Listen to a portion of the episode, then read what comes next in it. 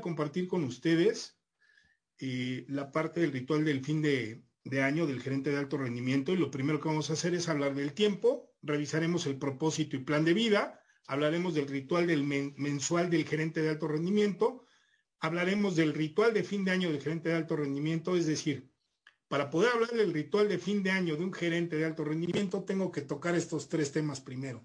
El tiempo, tu propósito y plan de vida y el ritual mensual.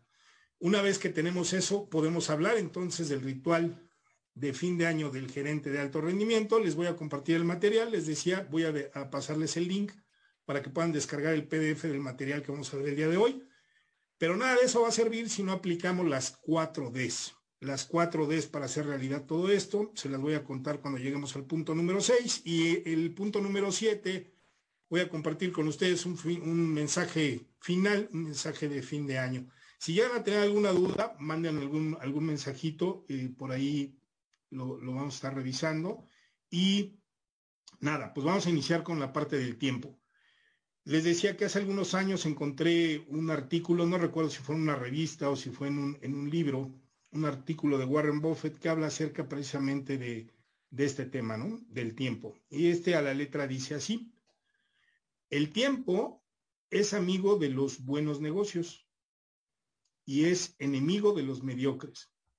Las prisas nunca han sido buenas consejeras y ese es precisamente el pecado que cometemos muchas personas.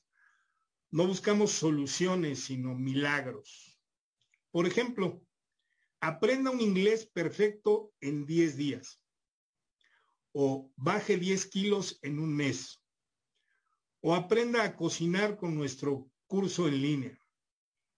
Las cosas no funcionan así. Esto recuerda la anécdota de dos amigos que se encuentran después de mucho tiempo. A uno de ellos le había ido muy bien en la vida y el otro le pregunta, oye Carlos, ¿tú cómo has conseguido todo esto? A lo que Carlos contesta, trabajando duro. Y el otro concluye, hombre, así cualquiera. Buscamos píldoras que podamos ingerir para resolver nuestros problemas. La píldora de la felicidad, la píldora del liderazgo, la píldora de la motivación. Y hay noticias sobre esto estas píldoras no existen. Todo proceso de cambio y mejora personal exige determinación, voluntad y paciencia. Lo voy a repetir.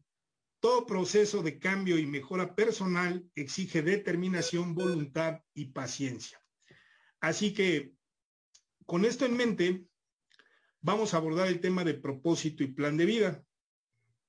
Son interesantes las estadísticas acerca de estos dos temas, pero en resumidas cuentas, no estoy dando la clase de propósito y plan de vida, te estoy diciendo lo que debemos saber para iniciar un ritual mensual como gerente de alto rendimiento y después un ritual de fin de año, que espero que te sirva. Entonces, hablemos del propósito y plan de vida. Juan Diego Gómez, coach de educación financiera, dice que para tener éxito en la vida, debes determinar tu propósito de vida y ponerte en modo hervir. ¿Sí? Ese modo hervir es con esa pasión de vivir la vida, con esa pasión de lograr tus metas, de cumplir tus objetivos y de lograr ser una mejor versión de tu persona. Así que sumado tu propósito de vida a la actitud que le pones a la vida, puedes lograr eh, distintos objetivos. Veamos, por ejemplo, el propósito de vida de algunos de mis autores favoritos, como por ejemplo Robert Allen, coautor de Millonario en un Minuto, es inspirar y facultar a las personas para que cumplan su destino. Dici Córdoba, cofundador de Business School, elevar la conciencia de la humanidad a través de los negocios. Tony Robbins, gurú del desarrollo personal, autor de Poder Personal, entre muchos otros, su propósito de vida es servir humildemente al Señor, dando un ejemplo amoroso, divertido, poderoso y apasionado de la felicidad absoluta disponible desde el momento en el que celebramos los dones de Dios y amemos y sirvamos sinceramente a todas sus criaturas. Ese es el propósito de vida de Tony Robbins. Otro de mis autores favoritos, Monty Roberts, autor del hombre que escucha a los caballos, dice, dejar el mundo mejor para los caballos y también para la gente.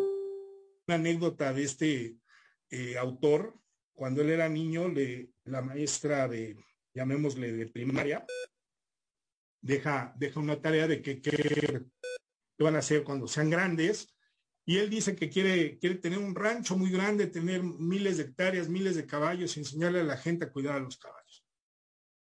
La maestra lo voltea a ver, lo ve, lo escanea, lo mira de arriba abajo y le pide que vuelva a hacer su tarea porque lo que ella veía, en su opinión, no le alcanzaba para dicho sueño. El niño le dice, no, yo, yo me quedo con mi sueño, usted quédese con sus cinco, ¿no? Porque lo había reprobado. Pasan los años y él lo logra. Actualmente tiene, es dueño de un rancho con cientos de miles de hectáreas y tiene además montones de, caballos y muchísima gente a la que entrena para cuidar a los caballos. Repito, autor del libro El hombre que escucha a los caballos. Otro de mis autores favoritos, Mark B. Hansen, coautor de, de Sopa de Pollo para el Alma, junto con Jack Canfield. Su propósito de vida es inspirar a un millón de millonarios para que cada uno done un millón de dólares a su iglesia o para beneficencia. Tichat Ecker, autor de los secretos. ¿Te está gustando este episodio? Hazte fan desde el botón Apoyar del podcast de Nivos. Elige tu aportación y podrás escuchar este y el resto de sus episodios extra. Además, ayudarás a su productor a seguir creando contenido con la misma pasión y dedicación.